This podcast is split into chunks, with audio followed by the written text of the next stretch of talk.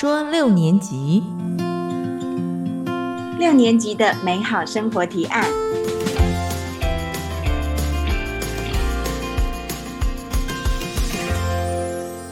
大家好，我是史黛西，我是米米安。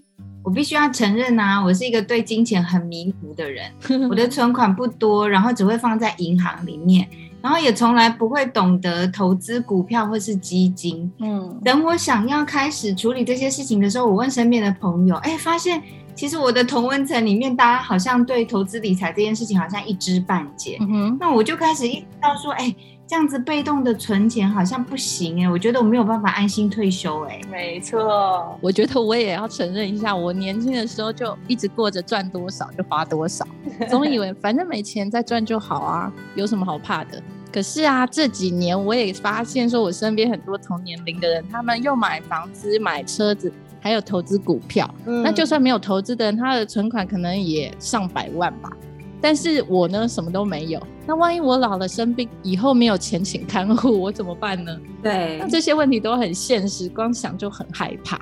所以我觉得我们今天就不要浪费时间，OK，直接请今天的来宾。我们很想要问问他说，中年的我们如果现在理财还来得及吗？嗯，让我们就一起来欢迎拥有二十四年保险理财经验，然后也是寿险业界奥斯卡奖 MDRT 终身会员的。陈美淑，美淑姐，两位美丽的主持人一点都看不出尴尬的年龄，其实是还是很年轻的。谢谢。但是讲到理财、存钱这件事，我想每一个人都是需要的。对，每一个人也都很想知道怎么样才能够把钱存下来嘛。嗯，那你要不要先简单的自我介绍，让大家认识你一下？好。我是任职于富邦人寿，目前是业务经理的工作。那我从事这个工作已经二十四年的资历，就像刚刚米米安介绍的，嗯，当初会想要接触这工作，也是因为我自己想要理财，想要存钱哦，所以才会接触。先是成为客户，然后后来才觉得这个工作很有意义，嗯，所以一做就是二十四年了，嗯，也蛮长的吼。对。我算是很小的时候就认识美淑姐了，而且我记得就是你原本是在旅行社工作嘛，然后我们也常常参加美淑姐的旅行团，然后一起去过很多很多很棒的国家。嗯，可是后来呢，你就突然转换跑道了，那到底是什么特别的原因？你后来就转换跑道？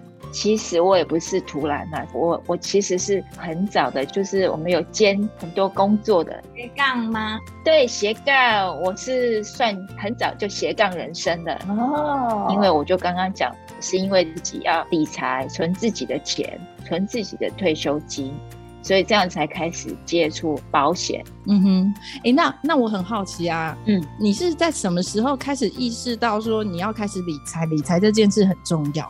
那因为以前在旅游业嘛，嗯，才发现说旅游业其实外表光鲜亮丽，大家都觉得我们出国去玩都是享受啊，吃好住好啊，羡慕。对，可是实际上收入不好，而且旅行社的工作就是因为这样子充满挑战，尤其像你看最近这两年疫情。对不对？并不是他们不努力，也不是他们不聪明。对，可是这些天灾人祸就是无法控制。对啊，他没办法出团，对，公司就会关门的。那你想看看，如果公司关门，你的退休金在哪里啊？存到哪里去啊？嗯，所以我就是想到，趁我收入还不错的时候，为自己开始要存钱。嗯嗯嗯。同时呢，就像你。也有提到的，万一我生病了或怎么样的时候，谁照顾我这些问题？对，所以也有想到，就转嫁到保险了。我自己就买了储蓄险加医疗，就发现当时看遍很多家，发现这样的商品组合正符合我当时的需求，哇，又可以存钱，又有医疗照顾，不会拖累别人。嗯。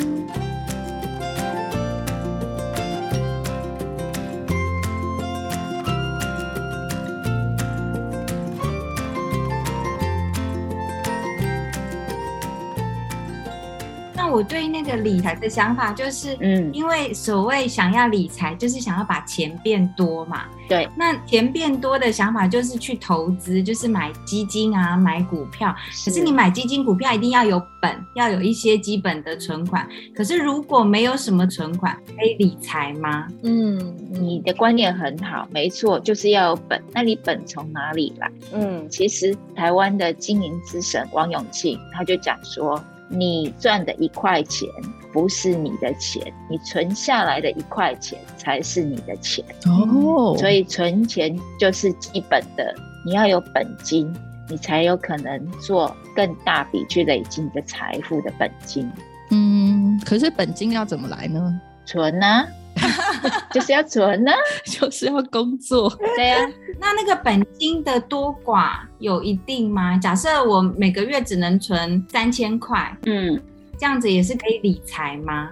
那我们讲存钱的话，就是你为什么要存钱？存钱要有目的嘛。嗯，就像刚刚听到的，我自己是我要存退休金，我要存我的医疗的钱，那我是不是就有范围、有目标？嗯哼，然后我要多久？比如说存退休金，那我们是准备几岁以后退休？你可以工作到几岁？嗯，像现在我们平均寿命拉长了嘛，对啊，尤其像米米安，你看可爱的外婆百岁耶，对啊、有长寿基因，嗯，所以这样子的话，就要知道我们工作的年限，那多久以后不工作，还要用多久？还好长哦，对呀、所以真的要存很多钱。可是我也知道投资好啊，理财好啊，可是像我就是看到数字就害怕，然后对金钱也没概念的人。那现在才想要振作，就是才想要理财，在千头万绪之下，嗯我到底要从哪里开始呢？就是有什么事是我们应该知道可以做的？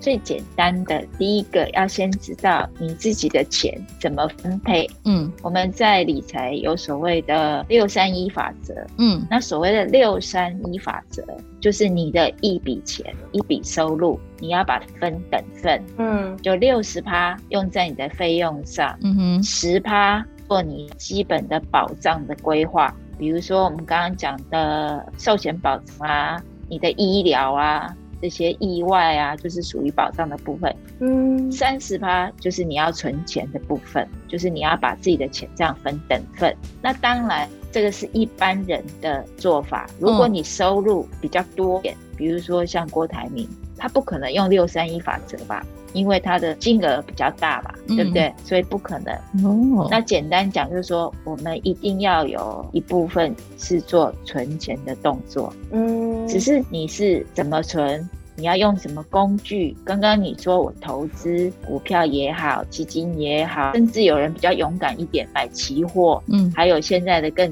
有买什么比特币呀、这些虚拟货币的，嗯。这个都是属于找寻一个工具来做你存钱的动作而已。哦，那有很多人就说，其实我不知道哎、我每个月我钱都花光光哎、我要怎么存呢、对啊，那随着收入增加，一般来讲，曾经有客户哦，因为体况的关系，他不能够全职工作，嗯。他就变成是 part time 在做，他的收入是很少，可是他的存款嗯。很多哎、哇，真的吗？对，因为他几乎都不花钱的，好困难哦。怎么活啊？对呀、他就是不太花钱了，所以他可以存很多钱。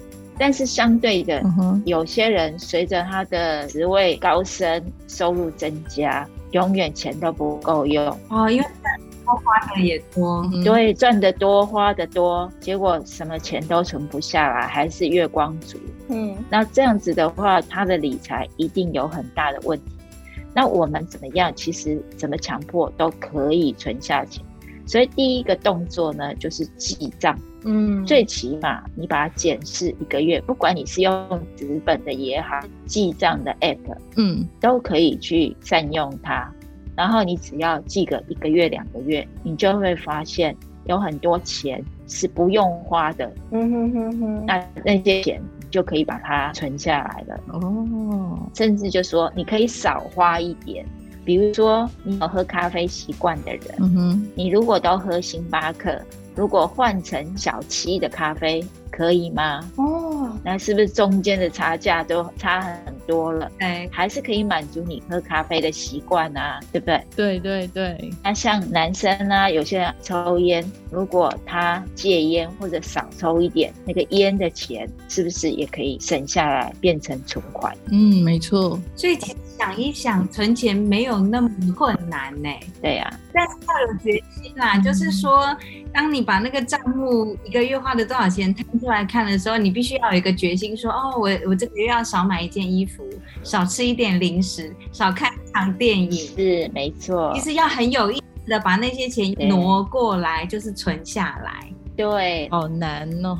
那其实一点也不难，这是一个习惯的问题。嗯我哼，会推荐大家先可以看一下《穷爸爸富爸爸》这本书，它就是教人家一个理财的观念。嗯，我请问你，如果当你一笔收入进来，你也要存钱，那你们是花完才存呢，还是先存下来才花呢？以前一定是花完剩多少就多少，然后可是现在因为一直被大家骂说都没存款，所以现在有乖乖的先存一点点这样。对，会先存。对，这本书里头要讲了一个很重要的观念，就是当你有一笔收入进来，你要把要存的钱先留下来，嗯哼，剩下的再去花。嗯就像我们刚刚讲六三一法则，你是把你的钱分十等份，六十趴是你要花的钱，三十趴是要存的。所以当你一笔收入进来，你就要把这三十趴，以及你要做一些风险规划的十趴，这四十趴先留下来，嗯，剩下六十趴你才可以去用。哦，所以有一个范围，嗯那这样子，不管你从今天开始还是这个月开始，你就开始有三十趴的钱存下来，你是会比较有安全感。对，对有道理。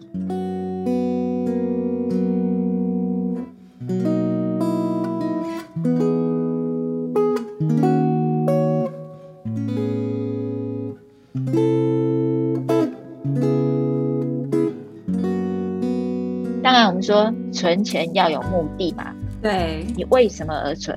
嗯那你刚刚就说，呃，到这个年纪了，要退休了，有压力了，你才要开始想到存钱这件事。嗯，那我先问你们两位啊、嗯，退休是跟年龄有关，还是跟钱有关？我觉得现在是钱还，什么意思？就是 我觉得，因为比如说法定的退休年龄是六十五岁嘛，嗯哼，表示说六十五岁之后就不用工作，然后就有一笔钱可以自由运用，但是我做不到啊，所以我觉得我会用我存到了退休金的那一刻，我才决定我不要再工作了，所以可能比六十五岁还要久哎、哦，对嘛，Stacy 观念真的很好，我这个观念我没有实 一点就通了啊，没错啊，你就说要存到你觉得退休金够了，你才可以真正的退休嘛，嗯，是吧？对，所以呢，是跟年龄有关，还是跟钱有关？钱吧，对不对？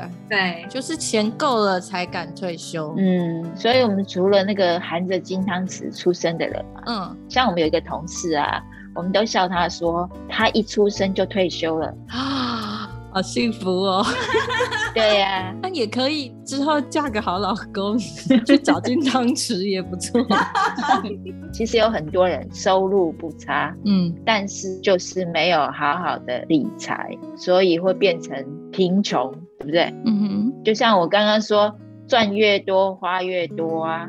可是那个没有赚很多的，他也是可以存下不少的钱啊。对，比如像那个陈树菊啊嘛，她其实不是赚很多钱，然后她也是卖菜收入，但是呢，他还是省吃俭用，把这些钱捐给有需要的人。对呀、所以其实重点不在于钱赚的多少，对，而是要知道说要怎么样省，怎么样理财，怎么样花钱。对。可是以陈树菊阿嬷的案例哦，不是我老王卖瓜，是从他的案例以后，我们去了解，这是看报道说的，他为什么能够这么长期在做捐款的活动？嗯也就是说，他早期他卖菜以后，他把钱拿去买储蓄险，就是靠储蓄险能够有源源不断的收入，就是这样子拿这个钱哦去捐款的。所以连阿妈都有理财耶。对，哦，今天的重点来了，储蓄险，各位。对，但是因为时代不一样，他早期买的那个储蓄险的利率真的很高，嗯而且是他把那个利率锁住了，到现在利率一直下跌的年代，可是它是锁在以前的高利。哦，以前我们的爸妈的年代，很多都是只靠爸爸一个人，对，然后兄弟姐妹我们也不少个。嗯那妈妈当家庭主妇，结果几乎每一个家庭省吃俭用，不管大小，都一定会买一间房子。嗯哼，可是，在现在的话，买房子对一般的受薪族是天方夜谭吧？对，嗯，买不起。对，那因为当时的利率跟现在的利率不一样，嗯哼哼，所以只靠存钱，在现在来讲，只是你的基本，但是你一定要借不同的理财工具，让你的钱变大，让你有非工资收入，嗯就是不是只是靠你的薪水，这样子才有可能钱滚钱变多一点。嗯，比如说米米安喜欢去旅行，对啊，那你有没有一个旅游基金？哦，Stacy，他就想说，我退休，可能我还没存到，不能退休。嗯。那你为你的退休要存多少钱，存多久，你就要有一个计划。嗯哼，首先要先定你的目标，然后接着你的计划。嗯啊，你有多少本金？那以前没有存没关系，现在开始要存，每个月我可以存多少钱？嗯哼，为这个计划做准备。嗯，那经过多久以后，我就可以完成？是要一桶金，还是要源源不断的收入？像那个神树举阿妈，它就是创造源源不断的收入。嗯那你未来你要一个目的，比如说米米啊去旅行，嗯是去欧洲，还是去东南亚，还是要去日本？那旅费的额度就不一样嘛。哦，对，所以这个金额，那是多久以后去旅行？所以你要定一个目标，嗯哼，定出来。那你是要存一桶金，还是要存哦源源不断？我每一年都有固定这样的收入，那就不一样的工具。嗯，那你定好你的目标了，你再来找你的工具。我要几趴的获利可以完成我这个目标，嗯，然后自己的个性是属于什么？像有我说那个很会存钱的客户，他那个每天看汇率，他就紧张的要死，每一个钟头都告诉我现在汇率变多少。后来我就给他下一个命令，不准看，因为你看他金额又不大，他为那个汇率就算有变化，换成台币才多少钱？嗯，那你花那么多心思一直在看汇率，这样的变化是不是吓死自己？对，一点意义也没有。对啊，其实我觉得这个还蛮实用的，你照这个几个步骤先做做看，至少可以开始存钱。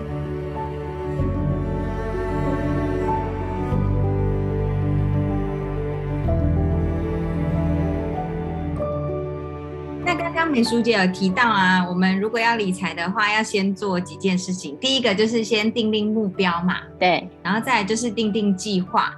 然后有了计划之后呢，就开始使用工具，才可以存钱。是那对于那个理财的工具，有哪一些方法适用在我们身上呢？比如说，我知道有买保险啊、基金啊、股票，或者是买不动产存款。嗯，那这一些个别是适合什么样子的族群呢？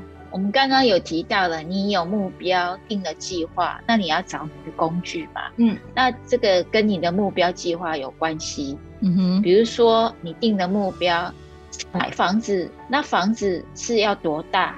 然后几平啊？总价多少？嗯哼，那你几年以后要买？那这样子反推，你现在手上本金有多少？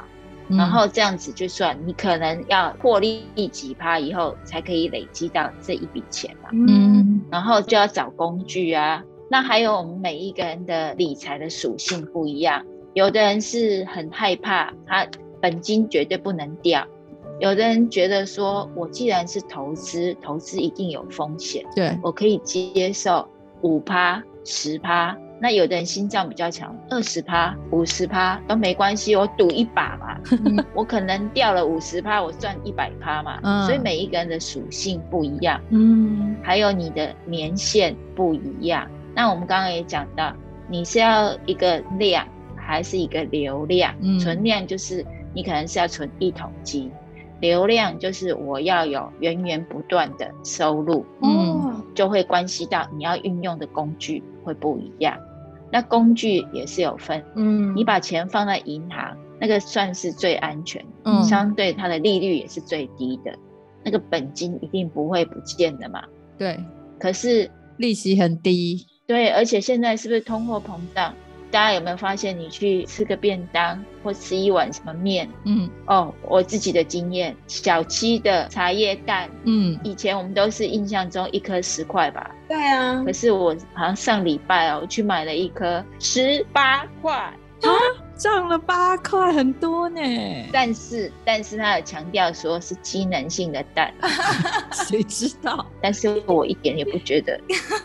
可是如果以钱来讲，十块变十八块是涨了八十趴，哎，对啊，都可以快买到两颗蛋了。对，你的收入有翻倍吗？没有，所以你要怎么相对的，我们存钱，我们去找什么样的工具可以应付这样的通膨，嗯，所以这个都要考虑进去。所以存钱放在银行是最好的方式吗？好像也不是，嗯就它就会变是死前，没有办法再滚动。对，米米安开窍了，没错。那怎么办？怎么滚？所以我们就必须要有一点勇气，嗯哼，找一点稍微就是投资报酬率高一点的，但是要稍微冒险一下。嗯哼，然后一样啊，我们就是从有基金啊、嗯股票啊这些啊，那甚至说我没有时间，我也不懂，嗯我要找就是理财的人员来协助我。比如说我的工作，对我，就是在协助人家去了解这些工具的特性。嗯哼，然后才来决定建议他应该怎么去定定他的理财计划。嗯，那他到底是一个月要存三千、五千、一万还是怎样？然后要存几年？嗯哼，同样的，你去买股票也是会有股票的营业员，当然是现在大家都在线上自己操作，对。也比较方便，那就要自己去做功课了。嗯，所以说，即便是我的本金没有很多，我也是可以请理财专员帮忙吗？当然啦，当你没有很多的时候，我们可不可以定定了，就是一个月存三千、五千，这也是存啊。哦，我以为要像郭台铭那种大户，钱很多，然后才请得起理财专员帮忙管理钱财。他那请的是他个人专属嘛，那我们就是一般性的啊，也是可以啊。嗯，我们没有那么势利眼。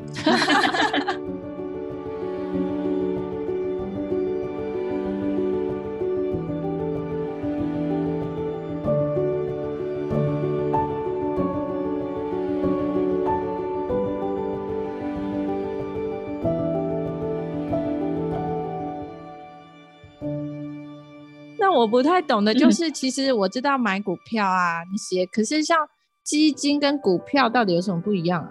股票就是一家公司发行的嘛，嗯是吧？对，比如说台积电、红海，这个就是他公司专属的股票嘛。嘿嘿，那至于基金的话，就是一箩筐的股票或一箩筐的债券，或者是有听到平衡型的，就是股票百分之多少，然后债券百分之多少，做一些平衡的搭配，由基金经理人来控管。哦，所以相对的，基金跟股票的差别，风险谁大？股票对啊，股票是一家公司，基金是一箩筐的股票或一箩筐的债券。那就是一家公司的风险比较大，它万一倒了就全没了。对，你看一点就通。我们以前也常常说，你买股票小心变壁纸，对不对？对，变壁纸就是那家公司结束了，下市了，没有了。嗯可是现在都已经是集保，你连那一张纸都没有哎、嗯，那就是刚刚有讲的这么多这么多的种类啊，像我和史黛西这样比较初学的人，您建议我们应该从哪个方向开始理财会比较容易上手，也比较没有那么恐怖？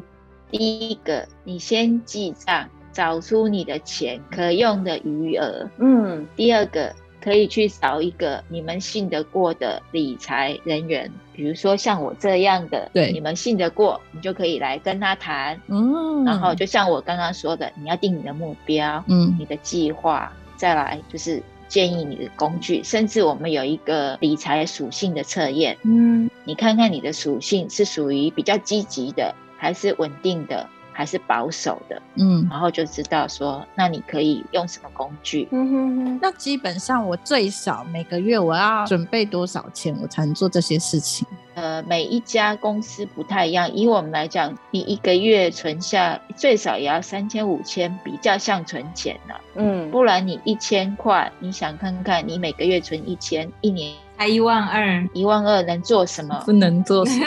对不对？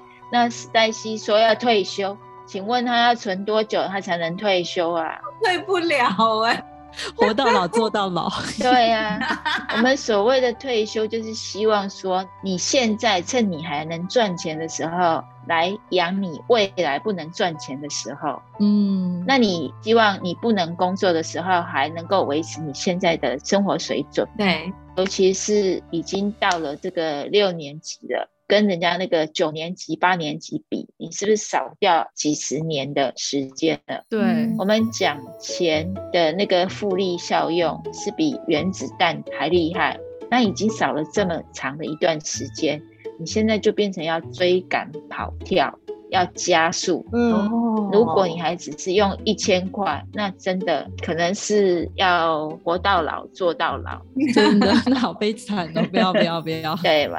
我我自己有一个问题，嗯就是有人会用保险这个工具来投资吗？嗯因为我以前有家人嗯，对于保险的观念其实有一点负面，就是觉得说我们每个月缴了好多好多，或者是一年缴了好几万的保费，嗯可是没发生事情就什么都没有了，有发生事情才有，比如说理赔。嗯哼，就我们对于保险的观念是这样子，但是保险可不可以作为一个投资理财让钱变多的工具？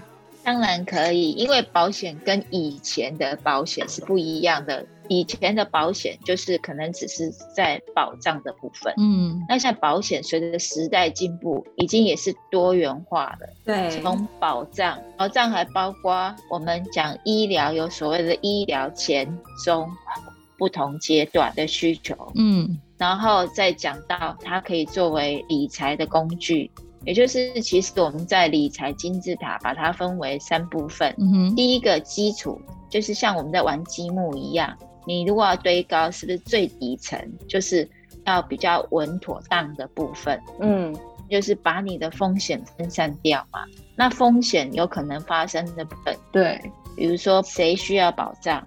如果今天上有老下有小，嗯你是家里唯一收入的来源，他的保障应该高还低？应该要高吧？那对嘛么危险。对，万一他如果怎么样，他们全家可能就是要喝西北风了哈。对，就没有依靠了。对，那甚至可能他买了房子，房贷还没有还完，那怎么办呢？啊，不只是没有依靠，甚至他会让他的家人变成有负债都有可能。啊，就像我自己，我觉得我万一生病或意外，我不想拖累别人嘛，所以我买医疗险也是看你一个人的需求。嗯有的人他可能觉得我健保房就可以啦，那有的人就说我生病了，我要好好的休息，嗯需要安静的地方，可以好好的休养，那我就要单人房。嗯所以是不是需求就不一样？那这种就是有属于医疗的部分。对那我们讲到现在来讲，因为平均寿命增长，对，连政府都在推长照，长照已经到二点零版，嗯可是实际上政府在推，我们还觉得说不够哎、对嗯长照机构根本就进不去啊。那你要不要靠自己？嗯嗯嗯嗯嗯这是第一层的部分，然后第二层的部分就是属于投资理财。嗯，就像你们两位就说，那我存钱，我有我的计划啊，米米要要去旅游啊，那我的旅游计划我在存钱，然后史黛西呢要做退休规划，嗯那退休是几年后要退休？退休以后要过什么样的生活？嗯哼，需要多少钱？那你退休是一个人，还是有包括谁的钱？嗯这些你就要去规划嘛。这是属于你财产的分配的这一块，甚至就说，哎，你还要买房子、买车子这些计划，有没有在这一块？嗯那这是属于第二层。那当收入比较高的人，他接着是不是要做财富传承？哦，把他的资产经由什么工具传给下一代？嗯这就是金字塔顶端的人可能比较需要的，或者是说，即使我没有很多钱，我未来我有子女，我也觉得我多少要留一些爱给他们呐、嗯，那我用什么表达呢？我透过保险，甚至你说买房子，这些都是要留一点资产给嗯下一代的时候，可以这样子好好的规划。诶，所以留财产给小孩可以用保险的方式。非常好啊，很好啊，而且是在法律上我们是合法的，可以经由保险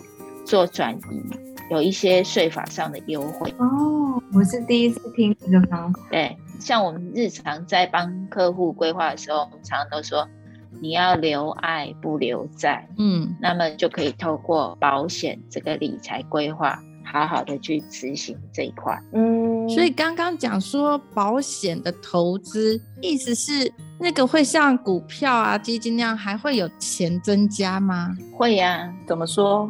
我们其实有不同的，比如说我们讲像陈述菊阿嬷的那个储蓄险，嗯其实在我们的专有名词叫做生死和险，也就是他走掉的时候也可以领，他活着的时候也可以领。嗯甚至可能是源源不断的领哦，我自己存的就是这样。嗯刚开始我存的是缴费期满以后开始领钱，嗯那领的方法每一家跟每一张保单可能不一样，有可能是每年领的，嗯有的是每隔一年领的，有的是三年领一次，有的五年领一次这样子。嗯然后保险公司就是会依照当时给你的那个保单上面说，我多久给你一次，怎么领法都写得清清楚楚。嗯，那来到现在就是更多元化了哦，甚至有外币计价，就是美元计价的，甚至人民币计价的、澳币计价的，这些都有变成很多元化，就是适合各种不同需求的人去规划。嗯哼哼哼，那那个相对的，它就是比较稳定、有保证利率的部分。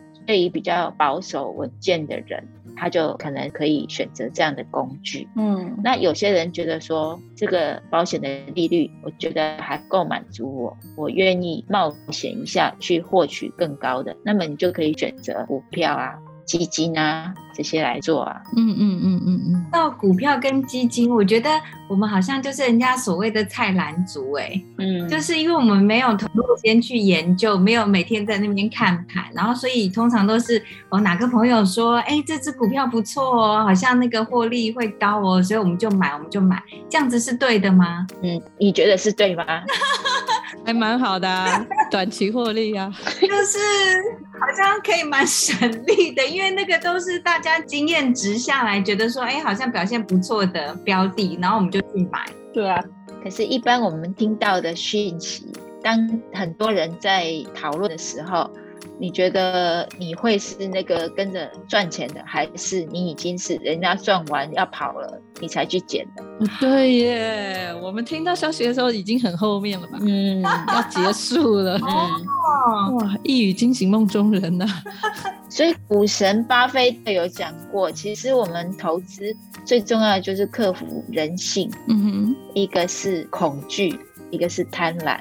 你刚刚讲的菜篮族就是贪婪，当然不是那么难听啊，就是你道听途说，人家怎么买你就跟，可是跟到你的时候，等到消息到你这里，都已经是末端了。嗯，所以你只是听到人家说赚了很多，你就跟着进去，结果人家已经赚够了要跑了，你才进去，你就是开始住套房的那一个。嗯，真的真的，我自己亲身经历，就是我前一阵子听了 podcast 之后，然后它上面就说电动车很棒，可以投资，它其实就是一个未来的趋势和发展。然后我听完就是，诶，我人生第一次来自己买买看，然后我就手机拿出来，虽然也买不多，可是才一买，然后它就是最近打仗之后啊，它整个全部都变绿，然后一直往下掉，往下掉。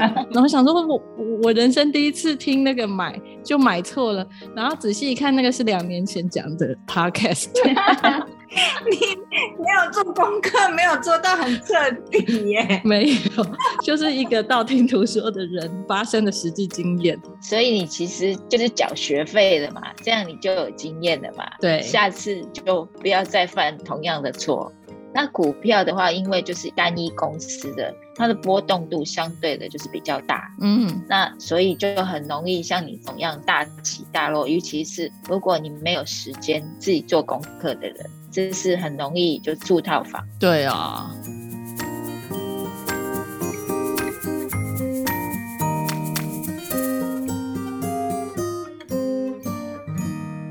那美淑姐，请问有哪些投资的标的是比较稳定的？比如说是跟民生需求一直有关的标的，会比较稳定吗？其实我觉得你要找工具，要找你懂的，嗯你看得懂的，你了解的，那就比较容易。如果你都不懂的，你就最好不要碰，嗯，因为你就是很容易就不见了，你的钱就会不见了。对，那其实投资理财有时候也很简单啊，比如说，那我如果没有时间看，我也不懂，那我比较保险的，我是找一个就是已经有分散风险的，比如说基金嘛，像一个全球品牌基金，嗯它虽然不是赚很多，但是它会稳稳的。为什么？它是一个全球有名的品牌，嗯，比如说饮料，你就会想到哪一家公司？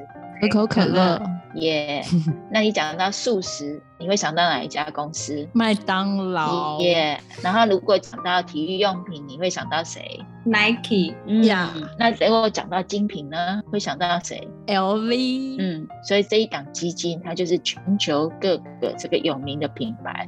啊、哦，那包括科技，Apple 也都是。虽然你是一点点钱，你可以买到这些名牌，嗯那相对的这个就是稳定度会比较高嘛，因为这些你都知道、听到的，对，所以其实投资也不难，你只要找你看得懂的，这样就好。而且自律很重要，我没有，对吗？我想也是。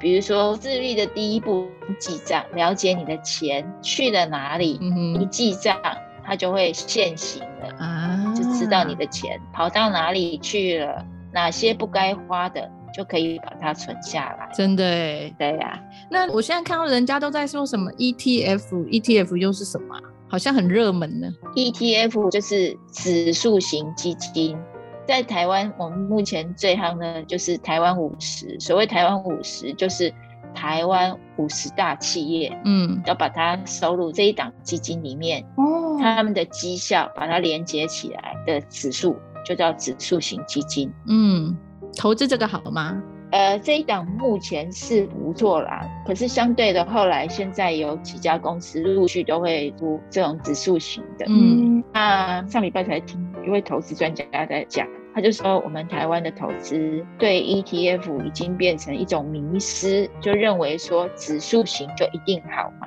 嗯，也不一定啊，因为指数是连接这些。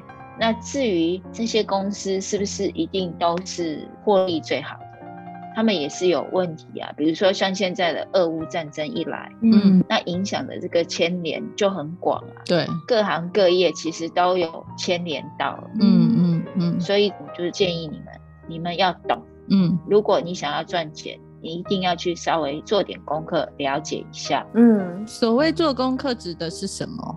比如说，你有读一些理财的啊，比如说你会听财经新闻啊。嗯哼，如果没有听财经台的新闻，最起码八点档在讲跟钱有关的，你要关心一下吧。八点档也可以哦。有一阵子八点档被融入十字，对啊，其实这些理财的东西是比八点档还热闹哦，哦，对不对？像现在的俄乌战争这些，对，连接起来，像不像在演电影？很像蛮戏剧化的。对啊，所以关心一下这些相关的讯息，你就会闻到那个钱的走向应该要怎么去做。哦，还有一个就是交到懂的好朋友，对跟着他多多讨论，比如说美术姐。谢谢谢谢。不过就是建议大家，第一个你要先存到你的资本，你才有可能投资嘛。嗯我们这投资来讲，就说大家都很在乎利率，嗯，可是到底是利率重要还是本金重要？要有本金才有那个啊，我不知道应。该要先有本金吧？你嗯本金嗯不够，没办法投资啊。如果今天你有十万块，我给你获利翻倍，你的获利是多少？二十万啊，就赚十万，对不对？哦，那如果你现在有本金一千万，获利十趴，嗯你赚多少钱？天哪，考数学，时代机 快点拿出计算机。我已经还要算计算机啊！一千万十趴就是乘以零点一啊，去掉一个零就好啦。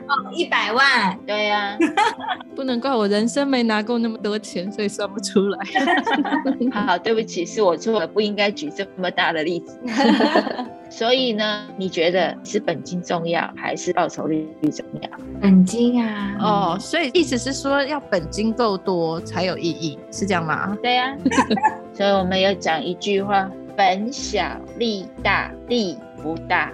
然后我本大利小，利很大，答对了。所以你要先存到你的本金，没有其他方法，就是存。嗯，今天开始要来斜杠生活了，不然怎么赚本金呢、那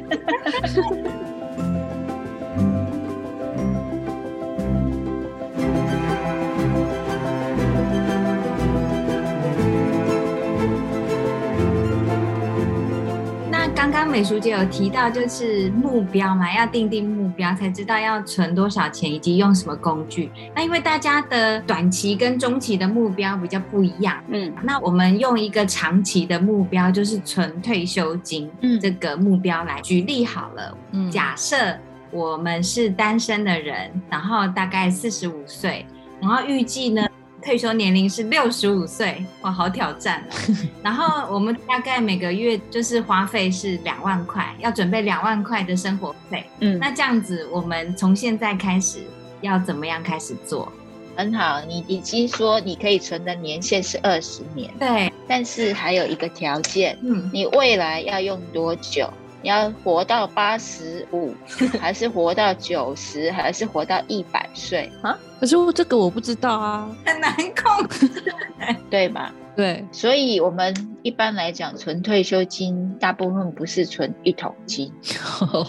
我们说退休以后应该要有四大账户，嗯就是刚刚明明安也提到的医疗、长照、退休，应该是讲养老的部分，嗯，还有米米安喜欢玩嘛，对娱乐的费用嘛，啊，所以我们一般讲要有四大账户。哦，如果你原来已经有做医疗规划，你就是趁这个时候检视一下医疗规划够不够。因为如果是早期爸妈帮我们买的，嗯当时的平均寿命没那么高，可能到六十五岁、七十五岁就没有了。那你现在就是要补延长寿命的这一块，把它补齐嘛。嗯哼，然后长照也是这几年的议题，对，如果没有规划的人，那么现在你要规划，万一你需要长期照护的时候，你需要什么样的品质？你是请外劳还是台籍的，嗯。还是要去住安养院？嗯。如果住安养院，安养院的水准是住在新北市，还是桃园，还是住到花东？嗯这个费用会不一样的。嗯好，那退休养老的就是你要维持日常现在的生活品质，嗯是一个月花两万，还是三万，还是五万？这是养老的部分。对，然后娱乐金是只在国内玩，还是要出国？嗯出国要去哪里？是东南亚还是欧欧洲？洲，嗯哼，对，还是大陆？对不对？费用不一样，对，所以你就是要这样算。嗯，那 Stacy 就说：“哇，那这样算起来可能金额不少、哦，对啊，那我怎么存得起来？”对啊，本来以为两万就够了，结果看起来是不太够。对啊，所以如果当你的本金比较大的时候，你这几个需求你可以一起进行嘛，你就目标并进嘛。嗯，那如果预算没那么多的时候，就要把你的目标排序，哪一个要优先做。嗯那记得你还有几个没完成的，等你未来，比如说你要成为斜杠，嗯你会增加收入，嗯，还是你现在把你的事业做大，你也会收入增加。嗯，然后把你未来还没完成的，我们排序三五年后收入增加了再来补也是可以的。嗯所以我们在做的时候有目标并进法或者目标排序法。哇，没想到要存个钱要考虑很多事情呢。是啊，为为什么要早点存？早点存不就比较不会费力嘛？时间是不是拉很长？对嗯而且那个急迫感没那么大嘛。嗯，可是嗯现在说我已经来不及啦，我就已经四十几岁了。不会啊，那你距离法定退休，你可能也还有二十年的时间啊，对不对？嗯，二十年的时间，如果你真的有好好的用，其实也可以规划的不错。yeah，嗯，其实我觉得还是要回归到最开始美淑姐说的一句话，就是要自律。对，嗯，然后我们如果是用投资的工具的话，一定会有获利比较高的，甚至就是像现在俄乌战争，有些投资就很惨，就是这样跌得很惨。对，那我所谓的自律性，你包括就是你克服人性、贪婪跟恐惧这一块。嗯比如说你说菜篮族，那人家在赚钱，你就跟着赚。本来是说哦，我小小心愿赚十趴就好了，嗯，就看到它还在涨，就说那我再等看看，赚个十五趴、二十趴，然后接着就可能套牢了。嗯所以你要自己的目标锁定好。如果你觉得我赚十趴就够了，然后你十趴你就一定要停利，嗯或者是你选错标的的停损，这些事情都应该要做的。哦，贪婪是本性，很难克制，自律自律。对，那我想问说，因为我们很多听众他其实是有小孩，然后可能是双薪家庭，是所以他们要用的钱会更多，比如说房贷、车贷或者小孩的教育基金。那你会建议像他们这样的家庭，他要怎么样来理财？因为像这个年纪也是要面临退休的问题了。对，没错。可是还是一样，我们回归到我们一开始说，你那个理财，你的目标是要做什么？比如说你要制定退休计划，是否一个人的，还是夫妻两个的？嗯那夫妻两个的，你们的资源也是两个共用嘛？嗯，所以整个家庭开销，你们要经过讨论之后，你们平常的理财是怎么理的？嗯是一个人负责哪一部分，还是你们有一个共同基金？也是一样，就是两个人的一起看。嗯我们如果以单身来讲，我就看自己的收入、自己的开销。嗯，那你两个人的，你就要看两个人的共同收入、共同的开销，哪些是可以调整的，哪些是不能调整的，一定要用的。嗯包括小孩子在成长过程，他的教育基金你要怎么去规划？嗯你是要栽培他到几岁？现在不是有在讨论说公民是要降到十八岁？对，那你是认为十八岁就让他独立了，还是说我要栽培他到大学毕业是二十二岁，嗯还是到研究所毕业？那就在往上加年龄。至于他的大学或研究所是读国内的呢，还是读国外的？嗯那个 range 就会差很大。对，所以还是回归到我们最早讲的，你的目标、你的计划，然后工具。嗯。嗯。嗯那还有就是一定要有准备紧急预备金，因为我前两天看到那个网络上有一个不几岁，他说他可动用的金额是六万块，哇，然后网络上的人跟他说六万块很多了，很多人不一定有六万块可以动用。有我有看到那个，很多吗？我觉得很少哎、对呀、我觉得六万块很惨哎、对啊，一个月都过不完嘛？真的很很悲哀。如果你只有六万块可以动用，那真的一个风险来了，不要说别的，如果骑车的人或者开车的人，他跟人家 A 到了，你要去赔人家，这六万块都有问题哦。嗯，看是 A 到什么车，对啊如果是名车，真的就不够。对啊，所以你会觉得紧急预备金到底最少要到哪程度？啊，那所以还是回归到我们要经过讨论，你觉得你发生的风险，比如说我们刚刚说骑车或开车的人，那你如果自己没办法存到这笔钱，就像你说你 A 到名车，嗯，那那个等于是一栋豪宅开在路上，对，你要怎么去准备？我自己都没有豪宅了，我怎么去赔人家豪宅？嗯啊，那可不可以透过保险来转嫁你的风险？哦，有道理耶。对，像我们开车的车险里头，我们就有超额责任险的部分，你只要花一点点钱加上去，停车也没关系，你赔得起，保险公司帮你赔。哦，意思就是说我只要付少少的钱，然后但是我发生了这件事之后，所有其他的费用都是保险公司替我赔掉。对，哦超额责任险就可以分担你的风险。然后再来，如果你说万一我是自己生病了，或者是意外了，嗯，我就有可能会失去工作，要庞大的医疗费，甚至会拖累家人。对，那怎么办？那这个紧急预备金你自己存，要存多少？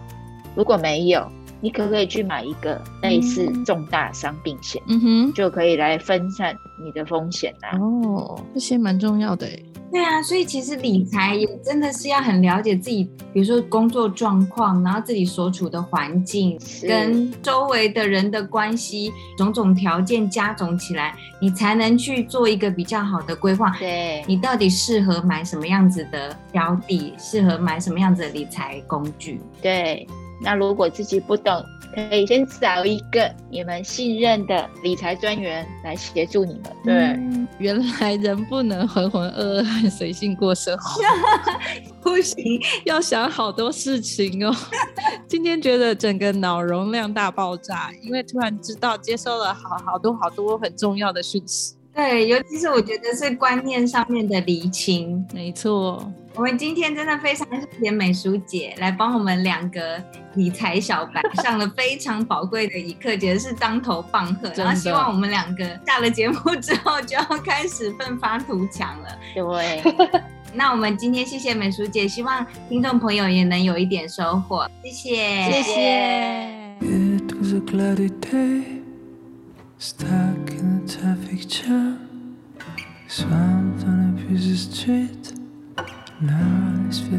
几年前呢，出版了一本书，叫《下流老人》，即使月薪五万，我们仍将又老又穷又孤独。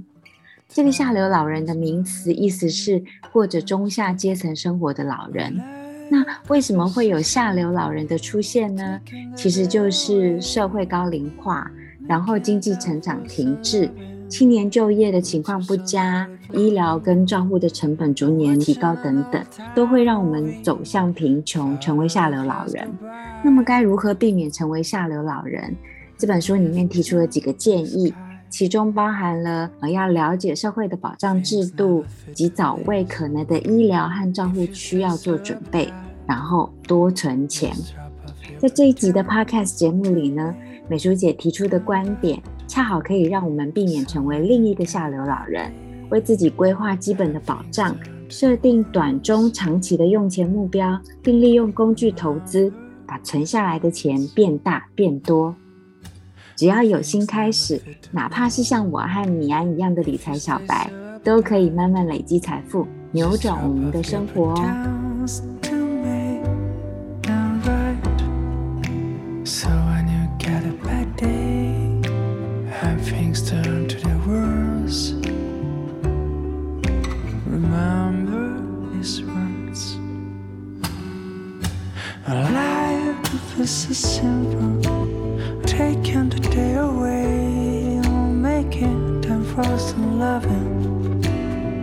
Your song on replay. I'm watching an old time movie. Follow the clouds go by.